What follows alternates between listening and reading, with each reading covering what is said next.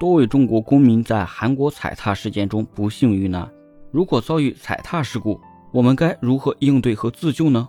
万一不幸被推倒，哪个举动能提高你的生存几率？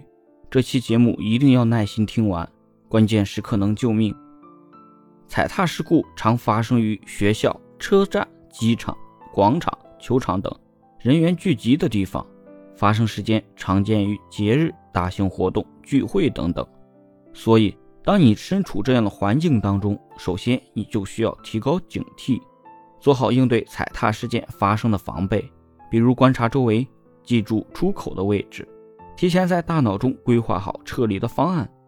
因为当人群较为集中时，只要前面有人摔倒，甚至是蹲下来系鞋带，后边人群稍微没有留意的话，就会导致踩踏发生。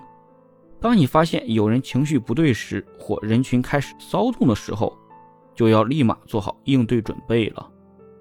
如果发现自己前面有人突然摔倒，马上要停下脚步，同时大声呼救，告知后面的人不要往前靠近了。如果身边有同伴摔倒，立刻把他拉起来。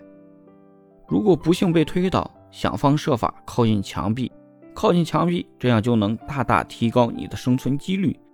而当你发觉拥挤的人群正在朝着自己行走的方向拥来的时候，要马上避到一旁靠墙的位置。如果路边有商店、咖啡店等可以暂时去躲避的地方，可以赶紧进去躲一下。但是要切记远离店铺的玻璃窗，以免因为玻璃破碎而被扎伤。如果身不由己陷入人群当中，一定要先稳住双脚，不要奔跑，以免摔倒。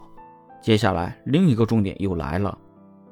逃生过程中一定不要采用身体前倾或者是降低重心的方式，即便鞋子被踩掉，也千万不要去捡。当人群散去之后再去寻找，如果有可能，抓住一样坚固而牢靠的东西，比如路灯、灯柱之类的。等人群散去之后，迅速而镇定地离开现场。当然，最重要的还是不要因为好奇心的驱使而跑到人多的地方去凑热闹，以免遭受不测。最后再梳理一遍逃生要点：首先，不要凑热闹。如果要去到人多的地方，提前观察逃生路线。身处拥挤的人群中，要想方设法转移到靠墙的地方。移动的过程中，不要奔跑，不要身体前倾，跑掉的鞋子不要管。尽可能抓住墙边牢固的东西，比如灯柱。